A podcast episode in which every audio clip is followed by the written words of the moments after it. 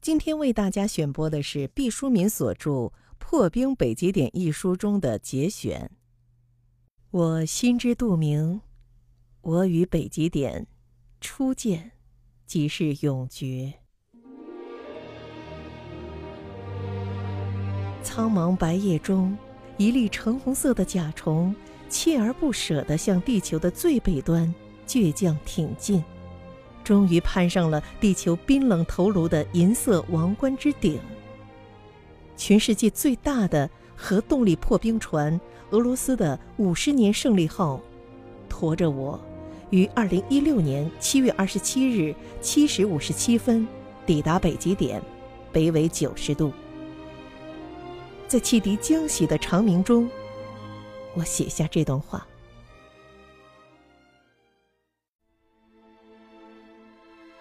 古希腊人把北极叫做 Arctic，意思是熊站在头顶的地方。这个熊不是张牙舞爪的真熊，而是夜空中的大熊座。如果你从赤道出发，一直向北方走，当大熊座中的明亮七星高悬在头顶的时候，你站立的地方便是北极。地球一边围绕着太阳公转。一边围绕着一根看不见的轴自转，五味俱全的四季和朝朝暮暮的变化正由此产生。不过，地球比较萌，它并非一本正经的直立着，而是歪着脑袋，自转轴是偏的。北极点就是这根自转轴的顶点。我年轻时在西藏阿里当兵。总听人说，这里是地球的第三极。小女生不知天高地厚，便生出何时能到那两极——南极和北极去看看的想法。梦想在心中埋藏近半个世纪，渐渐发霉，但并未消失。年纪渐长，我明白到遥远而有危险的地方跋涉需要几个条件。第一是有钱，第二是有时间，第三是有人筹划组织，第四是当事人要有一点点胆量。在我个人历史的很长阶段中，除了第四点外，其余都是空白，只有望两极而兴叹。现在我已经老了，必将越来越老。不过，随着时间推移，我垒出的一个个字码。就如同老龙的一颗颗麦粒，攒下半麻袋有余。我已退休，时间可以自由操控。国内的极之美旅行机构开创了普通人奔赴南北极旅行的通畅渠道。至于勇气，如同忠诚老狗不嫌家贫，从未离开过我。万事俱备了，年龄提醒我。有些理想要进入优先考虑级别，不然必有力不从心的那一天。世上大多数梦想并非破灭，只是被主人以各种理由推迟，直到无力完成。去北极点，当然会有点风险，不过世上最可怕的险境是凡事万分小心。他的险不在于险象环生、濒临崩溃，而在于此人终将与丰富多彩的生活绝缘。鲜活生命被活成了无知衰草，一世等同一瞬，实为可怕之事。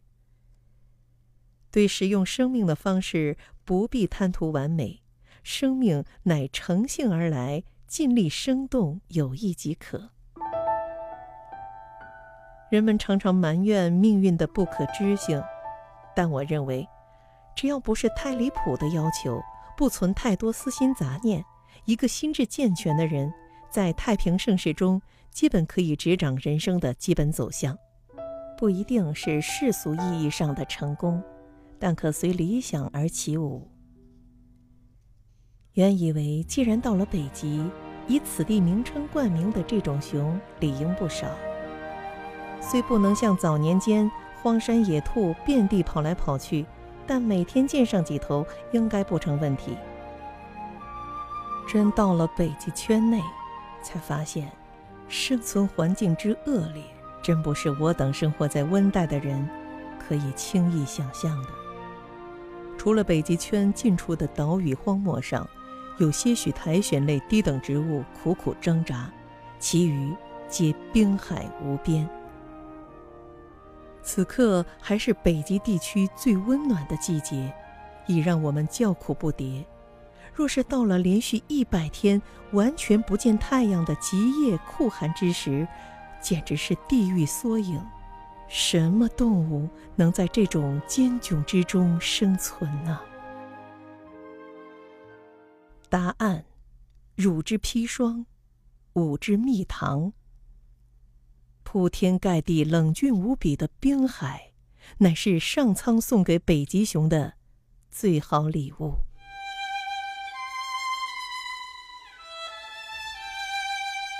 北极熊常年驻守北纬八十度到八十五度之间的广阔冰域。说它们常驻，指一年到头，无论极昼还是极夜，无论觅食还是繁衍，都寸步不离这极北苦寒之地。不像一些候鸟，是典型的机会主义者，捡着北极仅有的好时光，在这里休憩养子。一旦气候转烈，它们立刻起飞。成群结队向南逃逸，寻找更舒服的地方。这固然也不失为一种活法，但北极熊的孤独与矢志不渝，让人更生窥叹。这是我第一次亲眼见北极熊，它并不算很大，身体灵活，毛色雪白。估计肚子里的油水有限，不曾被环斑海豹的脂肪染黄。它在冰面上迅疾奔跑，如同银箔打造而成的精灵。四肢大长，犹如白色蒲扇，在冰雪中有序扑打，上下翻飞，姿态优雅。虽说它的听觉并不发达，但游客们吸取教训，完全今生。加之原子破冰船并不散发任何味道，他不曾受到惊吓，仍保持着怡然自得的心境，其乐悠悠。奔跑中遇到海冰错落处，面对海水阻隔，他想也不想，并不放慢脚步，也没有丝毫踌躇，凭借跑动惯性，灵身一跃，在空中画出灼灼一道白光，稳稳降至另外的浮冰上。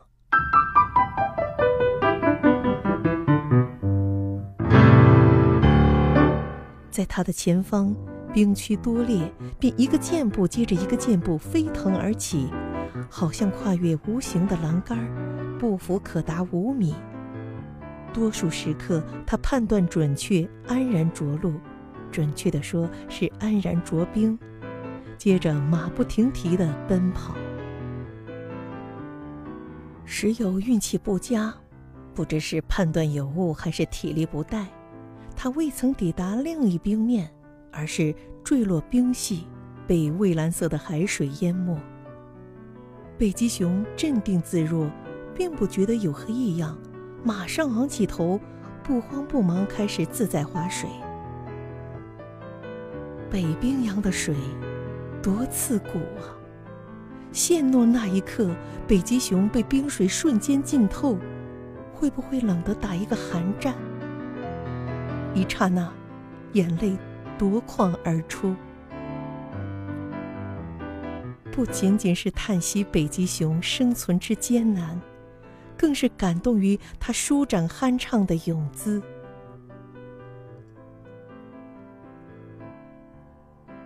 清澈海洋如蓝色水晶，北极熊浮动的时候，优雅如盛开的白莲花。我知道如此形容一只重达几百千克的凶猛动物，好像有些不搭。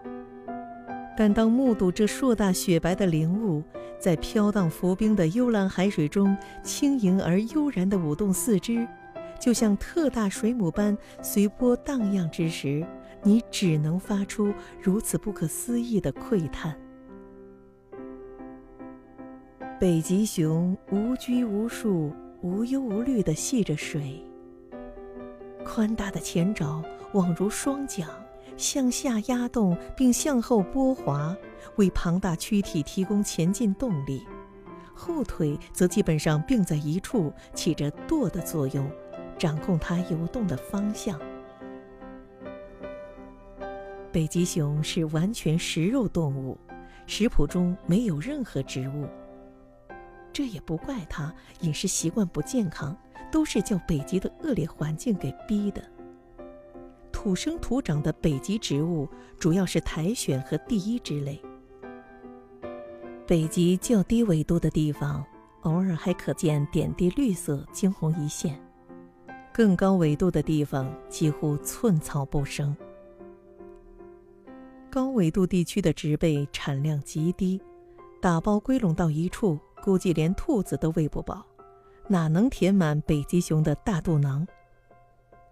北极熊终生只能以纯肉类充饥，冰天雪地独来独往。它或许是地球上最孤独寂寞的动物。如果北极浮冰融化，甚至无冰，北极熊就失去了家园，无法生存下去。有人问动物专家：“可否让北极熊移民南极，让他们调整食谱，练习着从此改吃企鹅？”动物专家说：“北极熊不愿离开北极。”从北极回来后，方知北京夏天酷暑难熬。有记者爆料，豢养在北京动物园的北极熊吃掉了很多西瓜，还喝了绿豆白糖汤加固体果汁饮料。我相信人们在尽一切努力安抚迁居的北极熊，但圈养在水泥森林里皮毛污浊的北极熊，能和冰海中畅游的北极熊相比吗？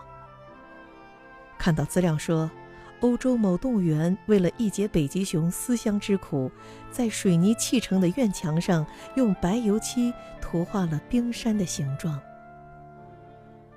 我不能想象北极熊望着油漆剥脱的水泥墙，会想起什么。如果说北极熊有什么天敌的话，那就是人。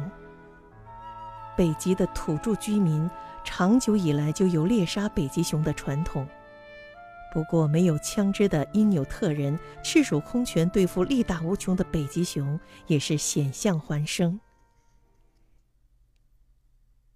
如果北极冰层彻底融化，北极熊丧失了休养生息的家园，最后活活饿死，变成一张蓝绿黑皮，人类呀，包括你我，难辞其咎。我心知肚明，我与北极点初见，即是永绝。北半球冬天所有的寒冷，都来自北极。从此，每一次与彻骨冰寒相遇，我都会在心中喟叹：北极点，我与你重逢。